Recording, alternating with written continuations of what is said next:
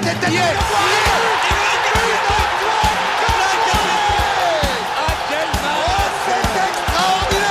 Pauletta dans la surface d'un frappe. Oh le but Oh le but exceptionnel encore une fois face à un Barthez maudit devant le portugais. Pedro Miguel Pauletta Ce oh, oh là là là là Zlatan Ibrahimovic 25e minute Le doublé en deux minutes Ça allait trop vite pour le mur Ça allait trop vite pour Steve Monanda Olé olé, le PSG est qualifié pour les huitièmes de finale de Coupe de France. Alors l'annonce n'est pas surprenante puisque le PSG affrontait euh, Orléans au stade de la Source, hein, le 12e de national. hein. Victoire 4 buts à 1 avec euh, des rentrées intéressantes de jeunes, hein, euh, des choses même très intéressantes dans le plan du jeu, même si la première mi-temps a été un peu compliquée. Bappé, encore une fois, a été beaucoup trop fort pour ses adversaires. Anthony, on va revenir un petit peu sur cette semaine, hein, un peu platonique. Bon, match de Coupe de France, une qualification euh, sans trop trembler, un marché des transferts plutôt calme, malgré un début un peu remuant, mais là ça s'est calmé. Bon, il fait moins 4 degrés dehors. c'est vrai qu'on a connu des, des périodes plus, euh, plus mouvementées. Ouais, plus mouvementé, c'est surtout qu'on a toujours zéro recrue au milieu de terrain, et c'est ça qui a souligné, et ça, ça, ça fait peur, parce que quand tu vois le niveau qu'on a eu au milieu de terrain hi- hier euh, contre euh, une équipe de, de nationale, c'est catastrophique. Je, je veux dire, même si, ok, c'était, t'avais une équipe pseudo-B et tout ça, mais il y en a qui n'ont pas le niveau du tout, et il nous faut vraiment un milieu de terrain. Mais là, c'est d'urgence. Un Campos, si tu m'écoutes, vas-y, fonce. hein. Bah, là, pour le coup, on va revenir un petit peu sur des, euh, des prestations plus ou moins bonnes. C'est plutôt ça. On va pas revenir sur l'effet du match. Alors, je vais peut-être le faire là euh, euh, en, en- en fil de 30 secondes. Euh, Paris a eu un premier quart d'heure un peu timoré, mais le PSG ouvre le score grâce à Bappé sur une, un décalage de, de Colomboigny avant une frappe justement repoussée par Matimbo, le gardien orléanais. Euh, Bappé qui, euh, au retour des vestiaires, à l'heure de jeu, va doubler la mise avec un penalty à mi-hauteur. Euh, en, par la suite, Bappé va encore une fois être décisif avec son travail côté gauche et son centre qui va trouver la tête de Gonzalo Ramos qui avait cruellement besoin de marquer un but dans le jeu. Son dernier but dans le jeu remontait à l'ouverture du score contre Monaco en Ligue 1 en mois de novembre dernier au Parc des Princes. Saint-Ruf, le capitaine orléanais, ah, orléanais qui va sauver l'honneur après un but et un mauvais marquage de Ethan Mbappé pour le coup qu'il l'avait laissé tout seul. Et euh, Mayoulou, hein, le, le jeuneau de 17 ans, Titi parisien, qui vient euh, marquer un, un quatrième but. Moi, je pense, enfin, moi, je trouve que c'est vraiment la bonne note et le bon clin d'œil de ce match. Anto, c'est euh, voilà, c'est la rentrée de Mayoulou. euh, il rentre, euh, si je me trompe pas, à la 81e minute. En 10 minutes, il claque un petit but, un petit but sympa, 17 ans. match, un 16e de finale de Coupe de Ouais, France. puis un beau, un petit but. Ouais, un beau petit but et surtout que tu as le gardien orléanais qui était plutôt, euh, plutôt intéressant, qui a repoussé pas mal de nos tentatives. Et il y va de son petit but et c'est c'est bon pour la suite. Après, il avait fait déjà une bonne rentrée contre euh, le précédent adversaire. Ouais, contre Revel, ouais, Euh, pensionnaire de R1. Ouais, donc euh, là c'est plutôt intéressant. Après, on va pas s'enflammer, c'est national, mais il montre quelque chose qui est, il montre plus de choses que Carlos Soler en je sais pas combien de minutes. Donc à partir de ce moment-là, c'est que bénéfique pour lui. On va revenir. Moi, je pense que le plus important, c'est que là, on va pas revenir sur l'effet du match parce que bon, Paris a été supérieur à une équipe de, de échelon inférieur. On va revenir sur quelques joueurs et quelques prestations plus ou moins bonnes. Alors déjà, on va commencer par Keller Navas. Keller Navas qui n'a pas eu grand chose à faire euh, samedi soir. Il a été quand même vigilant sur sa ligne. Il a récupéré quelques rares ballons. Malheureusement, sur le but euh, d'Orléans, bon, c'est un corner avec euh, double tête à bout portant. Il peut pas faire grand chose. Bon, on aurait peut-être aimé voir un, voilà, un. Alors, ça, aurait- été, co- ça aurait été quand même compliqué de voir Navas inquiété sur ce match parce que ça voudrait dire que le PSG a- aura été malmené dans le jeu par Orléans. Heureusement. Bon, j'espère quand même que Navas ne va pas se cantonner à faire des, des matchs contre des équipes de nationales et qu'on va pouvoir peut-être le voir quelques fois cette année contre des équipes au moins de Ligue 1. Après, oublie pas en première, mi- euh, en première mi-temps euh, la frappe de l'attaquant orléanais euh, qui passe pas très loin et que Navas était au pâquerette. Donc euh, Ouais, de Goujon, c'est ça. ouais. Après, c'était une frappe un peu vicieuse hein, quand même. hein, faut- ouais, mais après, je veux dire, on- cette équipe d'Orléans, elle a tout donné et franchement, Elle a un très bon match. ouais, bra- bravo à eux et Ah, surtout sur, sur quelques séquences de jeu, ils nous ont, ils nous ont fait mal parce que dans l'impact au milieu de terrain même défensivement, ils nous ont fait mal.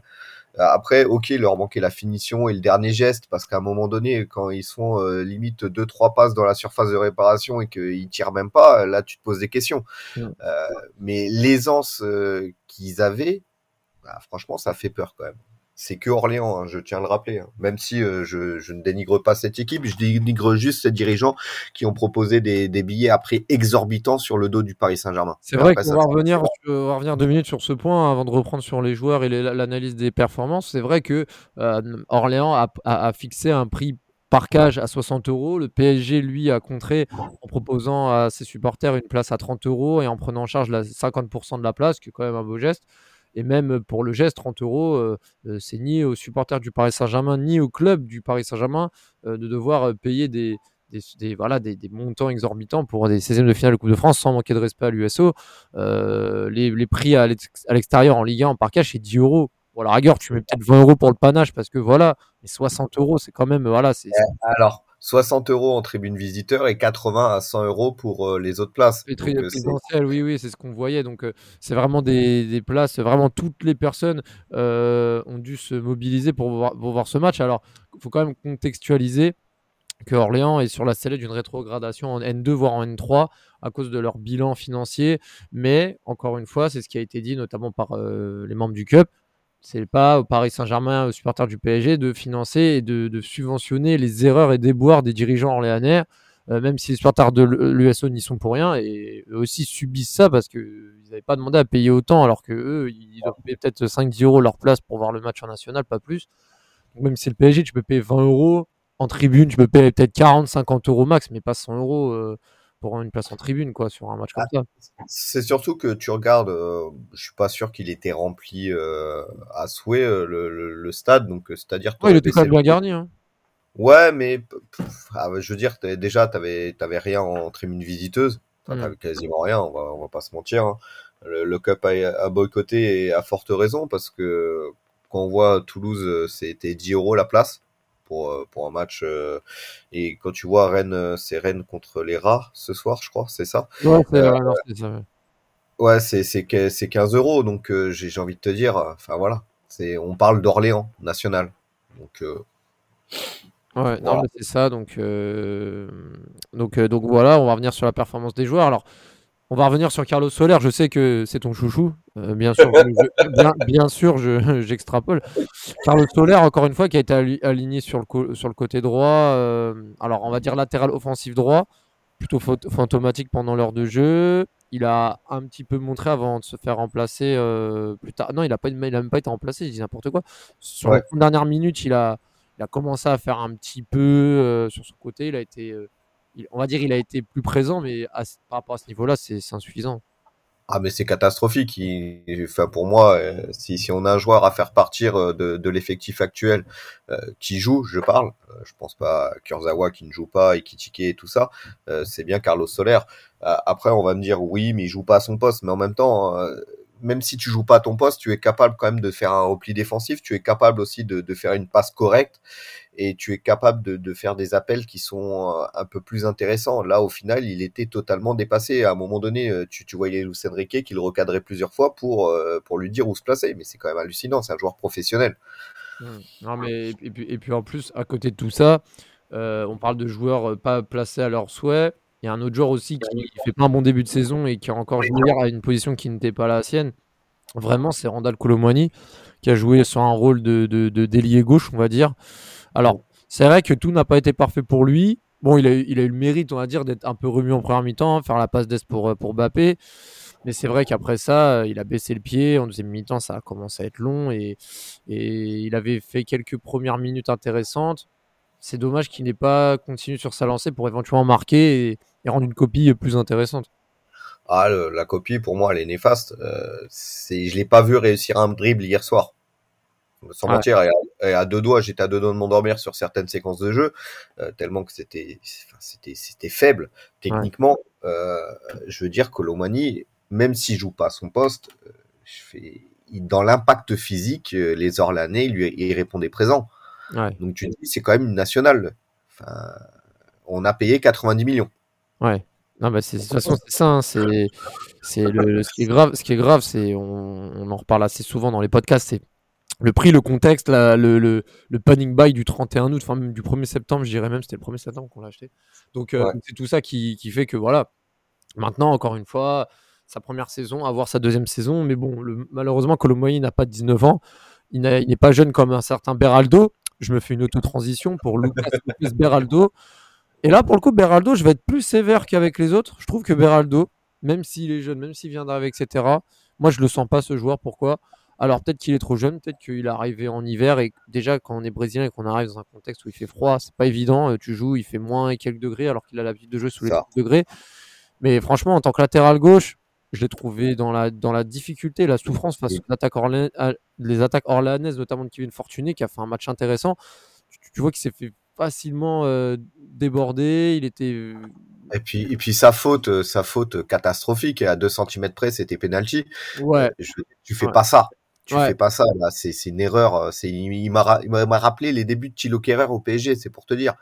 Ouais, et j'espère qu'il aura même pas le même chemin. Hein, oui, oui, oui, Bon après, bon après, bon l'avantage de Kerr c'est qu'il est international. Bon et là il a Monaco, il a joué en première ligue. Bon ça va. La Beraldo il a encore rien prouvé s'il fait au moins le parcours de Kerrer, bon, je, trouve que c'est quand même honorable parce que là, Beraldo, il est au début, de, il est, il est au début du chemin, donc on ne sait pas ce que, ce que, ce que donnera ces, ces prochaines années, mais ce qui est sûr, c'est que bah, là, s'il montre ça contre une équipe comme ça, qu'est-ce que ce sera en Ligue 1 contre des équipes de, de meilleur calibre? Donc voilà, après, encore une fois, il faut être patient. Évidemment, je ne jette pas la pierre, mais. Euh, ou alors.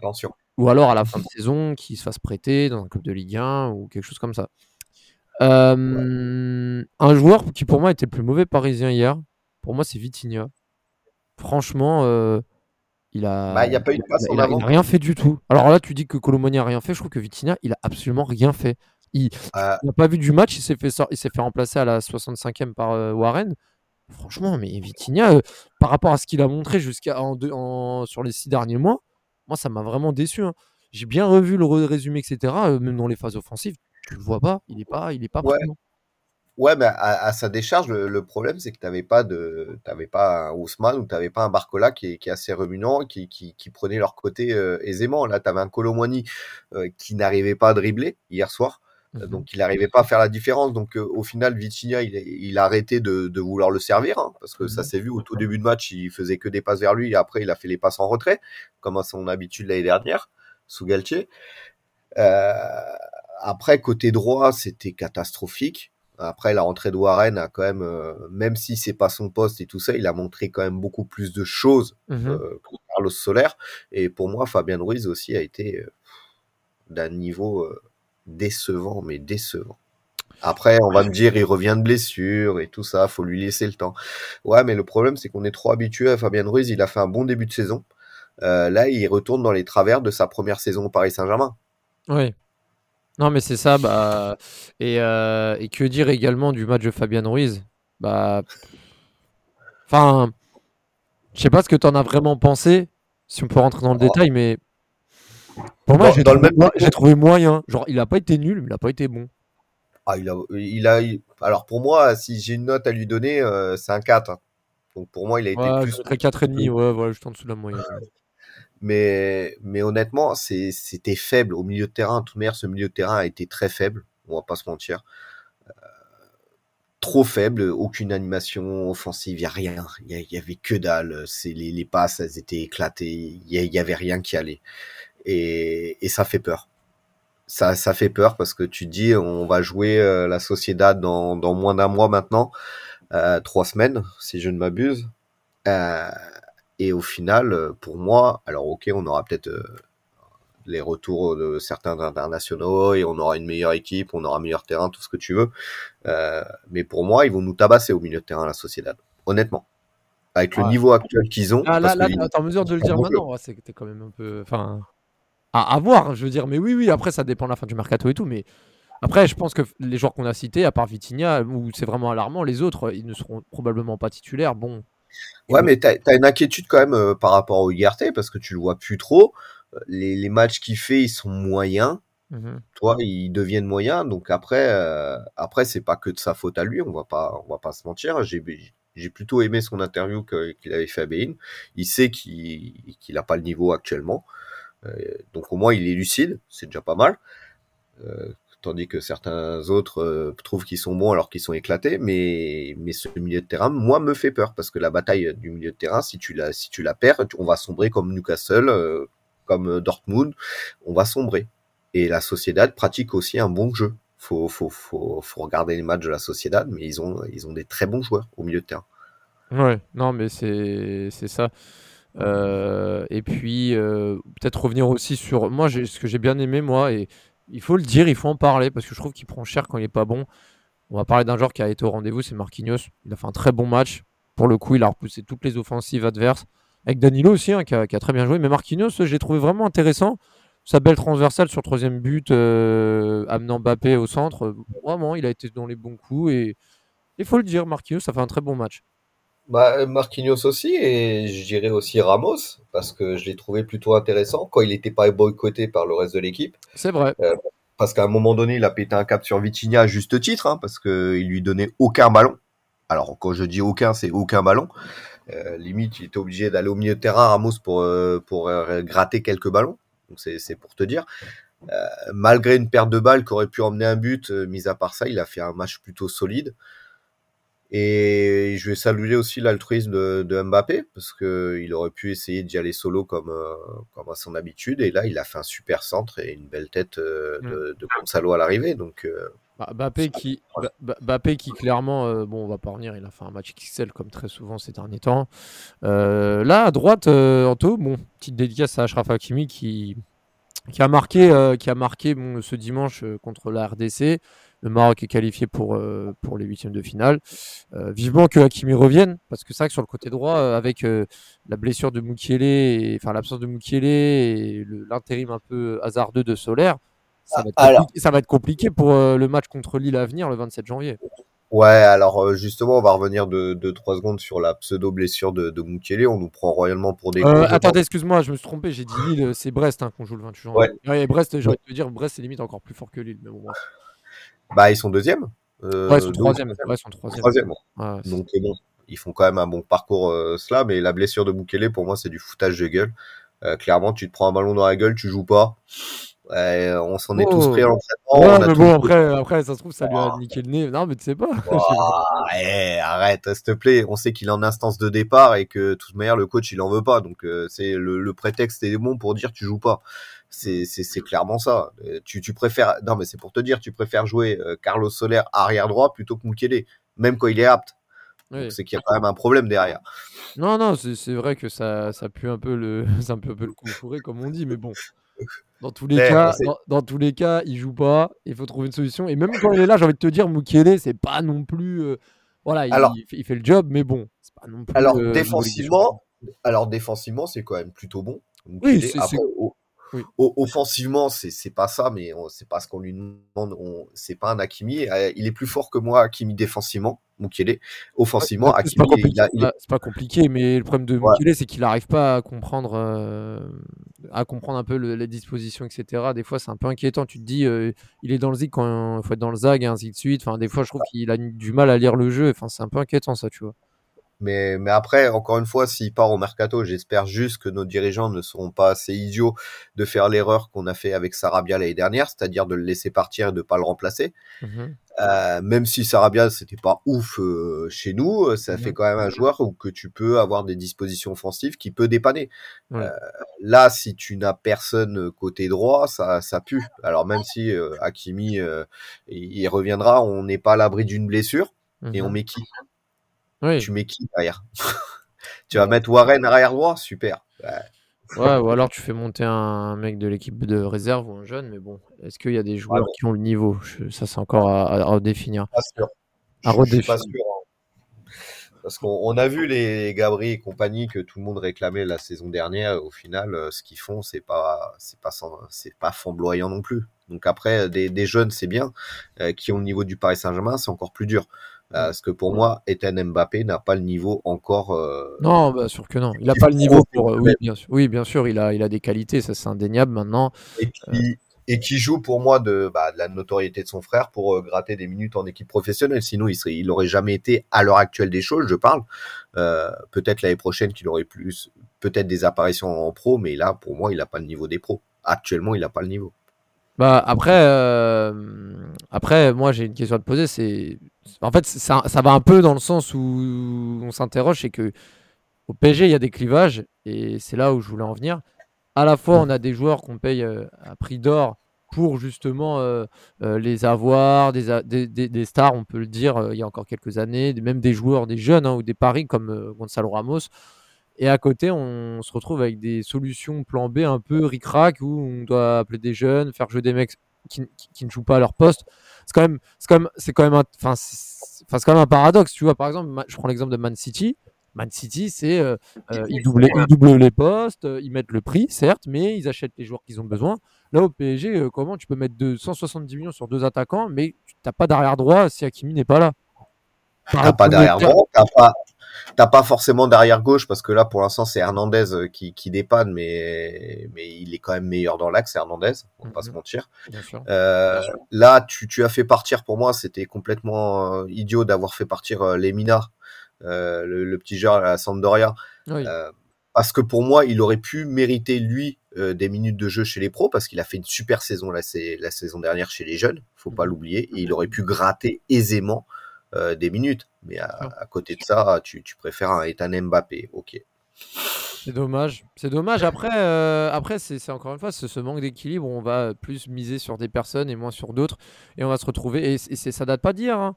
Moi, je me rappelle, en, 2017-2018, la fameuse année où on recrute Neymar Mbappé le même été. On rate, euh, on rate euh, Fabinho, on rate Jean-Michel Seri, on rate tous les milieux de terrain et au final, on se retrouve en janvier à devoir recruter la Sanadjara à l'arrache parce qu'on n'a pas de milieu. Euh, on n'a pas de milieu de terrain et on joue contre le Real Madrid à Bernabeu avec le Celso en 6 qui était totalement alors très bon mais inexpérimenté et qui jouait pas vraiment à son poste. En fait, ça, date pas d'hier, ce genre de, carence où tu as, des joueurs où parfois tu as, deux, trois joueurs pour le même poste, ça sert un peu à rien, et il y a des postes où tu personne, où tu as un joueur et, demi, et voilà. Et, surtout que tu as recruté pour plus de 150 millions en ligne d'attaque, ou que tu vois les derniers matchs, alors hormis la Coupe de France, euh, tu as les deux qui sont sur le banc. Donc euh, tu te poses encore plus de questions. Est-ce que c'était utile de recruter deux attaquants, sachant que au final, euh, pour l'instant, pour moi, ils ne conviennent pas au coach? Mhm. Dans le style de jeu qu'il veut adopter, ils ne conviennent pas. Le seul qui pourrait convenir à peu près, c'est Ramos, mhm. euh, mais il est boycotté par la moitié de l'équipe. Alors le pourquoi du comment, j'en sais rien. Mhm. Mais, mais force est de constater qu'on n'a encore pas comblé. Alors, on a fait un bon mercato. Ça serait mentir de dire que notre mercato il a été éclaté. On a quand même recruté Hernandez, même si j'étais pas fan au départ. Euh, oui, il faut quand même reconnaître que Hernandez, c'est l'une des plus grosses satisfactions de, de ce dernier mercato. C'est tout à fait ça. Donc, on a, on a quand même fait des, des bonnes recrues. Après, euh, on, on, on, règle pas des, des carences euh, en un seul mercato, malheureusement, et on sait très bien que le mercato d'hiver, on n'est pas performant là-dessus. Euh, hormis euh, c'était Thiago Motta qu'on qu'on avait recruté. Euh, mis à part ça, tu regardes les dernières années, on n'a pas fait des super mercato d'hiver. J'ai envie de te dire. on, on est habitué. Après, est-ce qu'il vaut mieux ne pas recruter que, que recruter à l'arrache et prendre encore un profil qui ne correspondra pas et que tu perdras 20 millions derrière comme Hugo? Hein. ouais parce que lui, on, va prendre une douille et elle, va être sévère, hein, parce que Paris, ça me fait rigoler. Quoi. Ils, en, ils en espèrent 30 millions alors que le mec, ça fait 6 mois qu'il joue plus au foot. C'est compliqué. C'est ça. D'ailleurs, on sait toujours pas ce qui va devenir. La, dernière nouvelle qu'on a eue des Kitike, c'était euh, à la Fashion Week. Là. Bon, bref. Avec les mines. Bon bref, on va pas, on va pas, on va pas polluer ce podcast à parler de choses comme ça parce que franchement c'est dégradant. On va, on va peut-être euh, parler un petit peu bah, de ce qui se passe autour, c'est-à-dire euh, d'un mercato plutôt plat. On va, on va venir sur ce thème-là 5 euh, minutes. comment ça se fait que le PSG n'arrive pas à se staffer des joueurs, un piston droit, alors que, comment il s'appelle? Moukielé est dans l'instance de départ, on ne sait même pas s'il va rester comment le PSG n'arrive pas justement à se renforcer avant la fin du mercato d'hiver? J'ai l'impression qu'on dépense de l'argent, dépense de l'argent, mais on est toujours en, carence de certains joueurs à certains postes. Oui, mais, mais le problème, euh, Raph, c'est Campos. Campos, il a un plan A. Si tu n'as pas ce plan A, il n'y a pas de plan B, il n'y a pas de plan C. On l'a vu l'année dernière avec Skriniar au mercato d'hiver. Euh, au final, tu as fait zéro recrue au poste de défenseur parce que tu n'avais que le plan A tu n'as pas de solution B, tu n'as pas de solution C. Et il est là le problème. Alors on pouvait dire tout ce qu'on voulait sur Leonardo, mais Leonardo, il était débrouillard avec euh, moins de moyens euh, qu'il avait à cause du fair play financier. Euh, il arrivait quand même à nous faire des coups qui étaient plutôt intéressants. ne serait-ce que Mauro Icardi, alors on peut dire ce qu'on veut, mais c'était quand même un coup qui était vachement intéressant. Mhm. tu as eu Moïse Kin aussi, en fin de mercato, moindre coup. Je veux dire, il arrivait à nous faire des coups. là, Campos, euh, les seuls coups qu'il fait, c'est euh, quand ça passe par son écurie. Donc j'ai envie de te dire, c'est compliqué. mis à part recruter tous les joueurs du championnat portugais ou qu'on a une chance de, les avoir parce que l'agent chez George Mendes, mmh avec les autres, il ne sait pas négocier. Oui. Bah, c'est un peu le même problème à chaque fois. Hein. Et quand, je vois que, que tu as, comment ça s'appelle, euh, le Bayern qui est sur euh, Trippier euh, et qui sont possibles de faire un échange avec Kimmich, j'ai envie de te dire, on, nous prend pour des cons, sans déconner. surtout, est-ce que tu crois vraiment à ça, toi? Ah, que Kimmich euh, que peut partir, oui, parce que je pense qu'il va. Au mois, de, au mois de janvier au Paris Saint-Germain? Non. non, non, non, non, non, au mois de janvier, au mois de janvier, on n'aura pas une. C'est comme Guimarães, pour moi, on l'aura pas au mois de janvier, c'est impossible. Euh, c'est ces mecs-là, c'est au mercato d'été qu'il faut agir, c'est pas au mercato d'hiver en, en panique buy et, en proposant tout et n'importe quoi. Euh, le, problème, c'est que voilà, tu as le Bayern Dominique, alors peut dire ce qu'on veut, mais ils recrutent assez intelligemment. Ils ont recruté qui euh, C'était d'ailleurs, je crois. Euh, non, Trippier. Non, non, non, il y, a un autre anglais qui est, parti là-haut pour 7 millions, là, je sais plus. Ah, je sais plus. Là, j'avoue que je prends le cours. Mais tu vois, ils font, ils font des coups qui sont assez intelligents et à moindre coût. Bah, et, nous, nous, quand on veut un joueur, eh ben, c'est 40 millions. Bah non, en fait, au bout d'un moment, il faut qu'on arrête d'être la vache à lait de l'Europe hmm. là-dessus. C'est toujours pareil de toute façon. Hein. Et, euh, euh, peut-être dernière question un peu mercato. Alors, on va pas reparler de Mbappé, mais moi j'ai une question. Est-ce que tu crois la rumeur du départ de Gonzalo Ramos cet hiver, sachant qu'il a eu des problèmes de santé, il va le récupérer Ouais, moi non plus j'y crois pas. Par contre, j'espère vraiment, vraiment, et j'insiste, qu'il se réveillera et qu'il ira mieux pour cette deuxième partie de saison parce que franchement que Colomoni flop au PSG, ça me fait chier, mais je me dis ça, ça fera un peu les pieds au PSG parce qu'il n'aurait pas dû l'acheter et les conditions, euh, je les valide pas. Par contre, Ramos, je trouve que ça a été une bonne recrue. Euh, et, je trouve que c'est dommage que, euh, que cette recrue ne fonctionne pas. On a quand même beaucoup de Portugais. je pense à Felipe Texera, Hugo Leal, Elder, Gonzalo Guedes aussi. Il y a plein de Portugais qui ont, foiré au PSG, bien sûr. Danilo, Paoletta. On a quand même des satisfactions.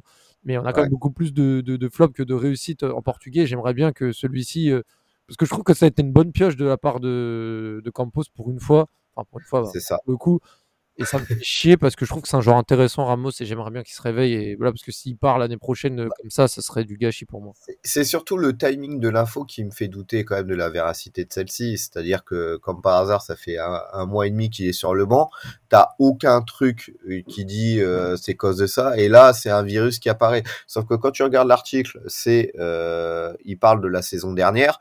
Euh, après, quand ça a été, on va dire, traduit, c'est il parle de fin décembre. Donc ça explique pas le pourquoi il était boycotté de novembre à décembre.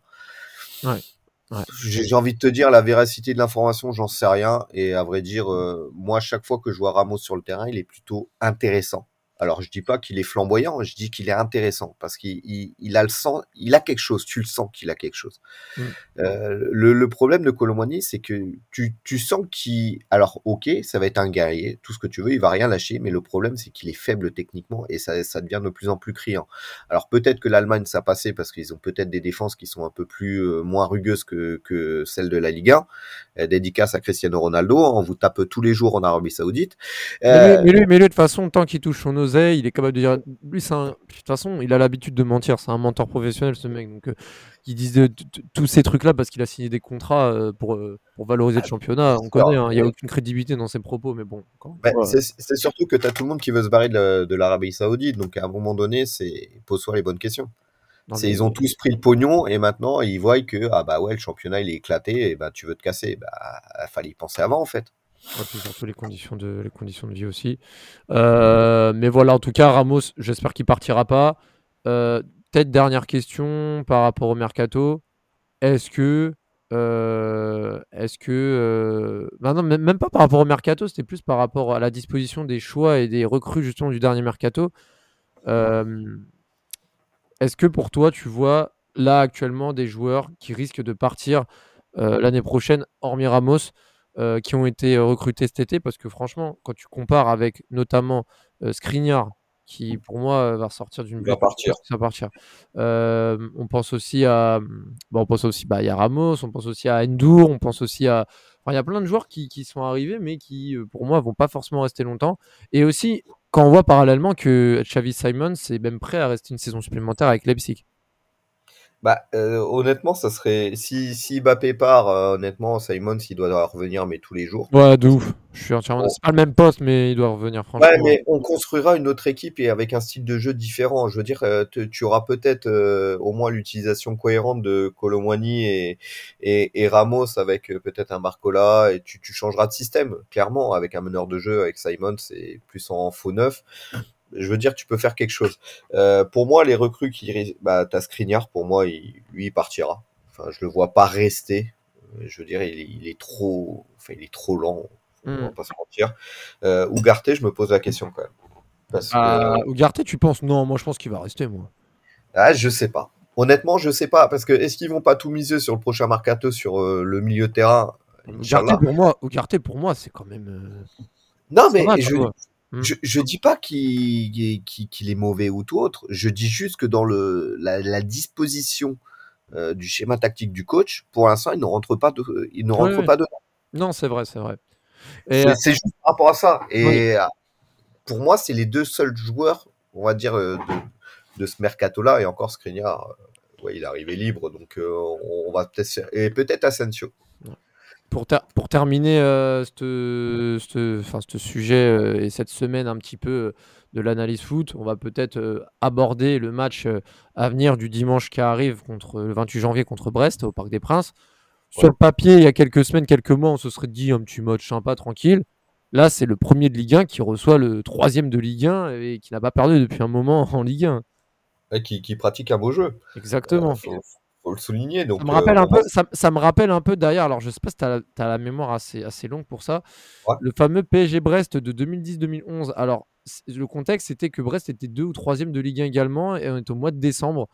Euh, et c'était un peu le, même type d'affiche. Brest était l'une des meilleures équipes à l'époque avec Steve Elana, Nolan Roux, etc. C'était euh, Youssef El Arabi, c'était un peu la sensation de, du début de saison. Et Paris gagne 3 avec une belle reprise de volée de Néné d'ailleurs. Et euh, je me rappelle, c'était un match super agréable parce que Brest, Nolan Roux avait marqué et Brest avait perdu, mais avait, euh, avait proposé un bon, un bon football et c'était un match super intéressant. Et j'espère en tout cas que ce, bah, que ce, sera une victoire parisienne, mais avec un match intéressant parce que je pense que Brest va pas venir uniquement pour jouer à 10 derrière. Ah ben non, non, non, je pense clairement euh, il faudra qu'on gagne la bataille du milieu de terrain. On en revient toujours au même. C'est le nerf de la guerre et c'est ce qu'on n'y arrive pas. Et il faudra qu'on soit un peu plus tueur aussi. Euh, tu vois, on a trop tardé, même hier à Orléans, hein, tu as déroulé en seconde période. Mais euh, mis à part ça, euh, je veux dire, t'es pas assez tueur devant le but. Et là, faudra vraiment tuer les occasions. Il faudra pas attendre la 150e pour marquer le deuxième but, parce que tu sais très bien que eux, en un ou deux contre, ils peuvent nous mettre misère, et, puis après, tu as tes yeux pour pleurer. Et Donc là, on a moyen de faire le trou, on a moyen de faire le trou, et il faut, faut en profiter. faut clairement en profiter. Ouais, et là, comment tu le sens? Tu penses que le PSG euh, est capable de lâcher euh, des points euh, à domicile contre Brest? On est capable. Actuellement, on est capable. Le, problème, c'est l'intensité qu'on mettra. si on fait la même première mi-temps que contre Orléans, on peut avoir peur. Clairement. Après, ce sera pas la même équipe, pas le même contexte. Match du dimanche. Je pense que le ouais, mais sérieusement. Ouais, mais t'es encore capable d'avoir euh, Carlos Soler arrière droit, donc euh, rien que rien que pour ça, on est dans la merde, donc euh, j'ai envie de te dire. Tu penses qu'un petit Jérémy Le peut se mettre la zizanie sur son couloir? Bah, bah, on parle de Carlos Soler. Hein. en plus, Jérémy Le c'est vrai que c'est un joueur qui a fait un début de saison assez timide malgré sa belle fin de saison dernière, mais là, il se relance bien, il met pas mal de buts et, et j'aime beaucoup ce joueur. Tu sais, c'est le joueur un peu à la. Alors, c'est un peu à la Ludovic Ajor qui a, il y a 2-3 ans à Strasbourg. Tu sais, c'est le mec qui paye pas de mine, mais à chaque fois, il va mettre son but, il va être décisif et, voilà. Mais bon, pour, euh, pour se mouiller un peu avant de terminer le podcast, euh, un petit pronostic euh, pour ce match. Moi, sincèrement, je, vois bien une victoire, mais allez, je sais pas pourquoi, mais ouais, je vois un 3-1 pour Paris. Mais genre, tu sais, on met le 2 ou le troisième but en fin de match et c'est serré jusqu'à la 80-85e. Ouais, moi j'aurais dit 2-2, tu vois. Tu vois Paris prendre deux buts Enfin, encaisser deux buts Ah oui, on est capable. Défensivement, on est capable.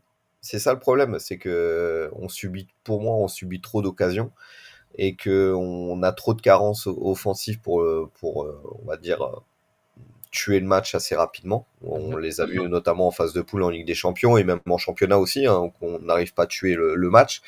Et que sur, euh, sur des opportunités, euh, Brest, oui, ils sont capables de nous marquer de buts, clairement. Ouais. quand même, je te trouve quand même très. Alors moi, je suis pessimiste hein, de nature et je te trouve très pessimiste quand même.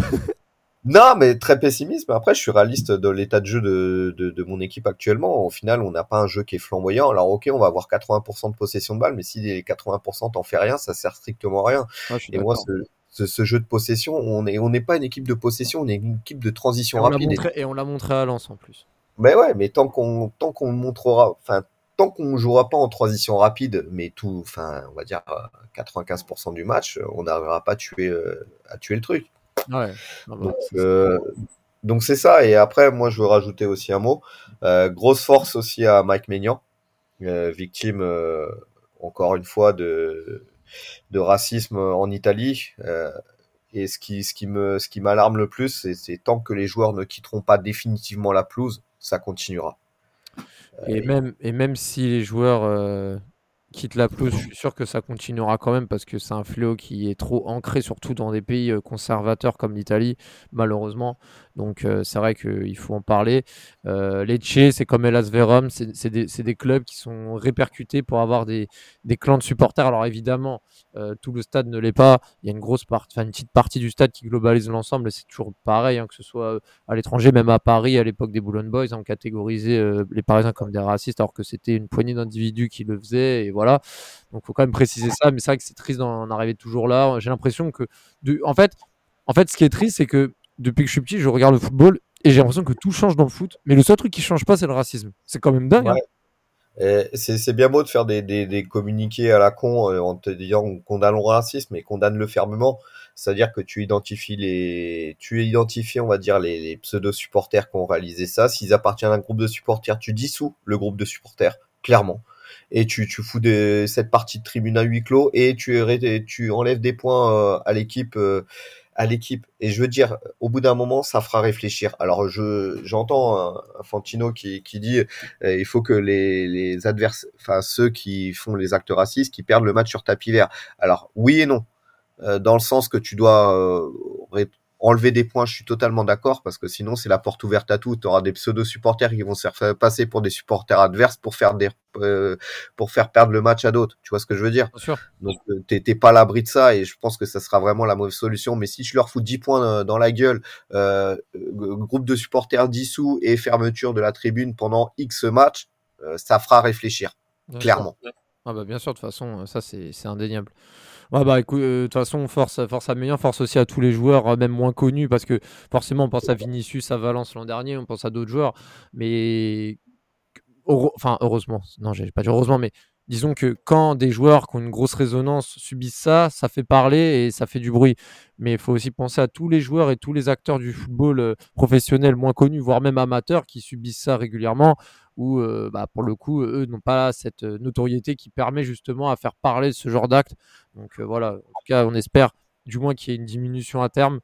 Et déjà que moi, assez, je suis assez, moi, je suis assez fier quand même aussi pour parler du Paris Saint-Germain, de me dire que ça fait quand même très longtemps que le PSG n'a plus été assimilé à un problème de racisme euh, bah, depuis euh, QSI. Hein, franchement, à part euh, si je me trompe, mais c'est vrai qu'à l'époque des Boulogne Non, non, il n'y en a, pas eu parce que même, même le match contre, le, contre les Turcs, au final. On ah, même, contre, même contre la Poel, même contre la Tel Aviv, hein, contre le, le Maccabi pardon, excuse-moi, avec les antécédents qu'il y avait eu en 2007 contre la Poel Tel Aviv et même contre la Maccabi Haifa en 99 avec l'élimination en tour préliminaire bah voilà, le PSG. Et puis, je me rappelle que quand Paris avait joué contre Lille il y a deux ans à, Tel Aviv en Trophée des Champions, Hakimi avait été sifflé copieusement parce qu'il avait soutenu la Palestine. Enfin, on connaît l'histoire. Donc, euh, voilà, le PSG n'a jamais été mêlé, directement à des choses comme ça. Même, ils ont toujours été, ont fait preuve justement de, bienveillance sur les actes terroristes, sur le racisme, sur toutes les causes. Donc, pour le coup, voilà, on est dur avec le PSG, mais là-dessus, bon, en termes d'image et de valeur, là-dessus, ils se respectent. Et ça, c'est au moins une bonne chose. On va finir sur du,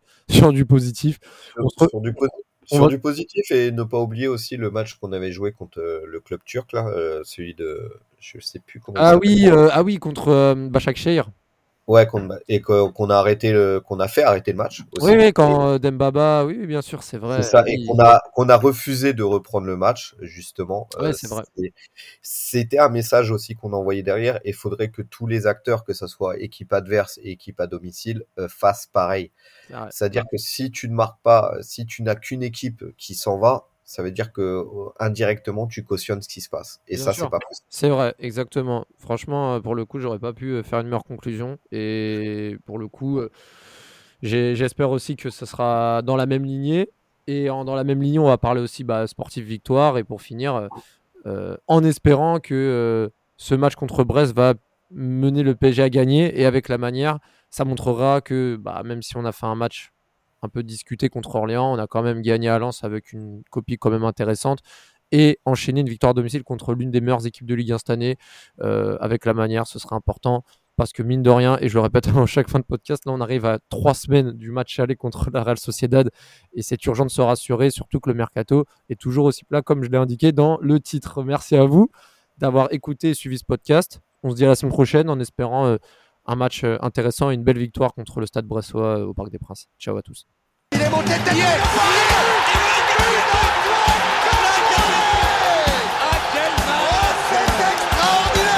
Pauletta dans la surface d'affaire. Oh le but Oh le but exceptionnel encore une fois face à un Barthez maudit devant le portugais. Pedro Miguel Pauletta Zlatan Ibrahimovic 25e minute Le doublé en deux minutes. Ça allait trop vite pour le mur Ça allait trop vite pour Steve Monanda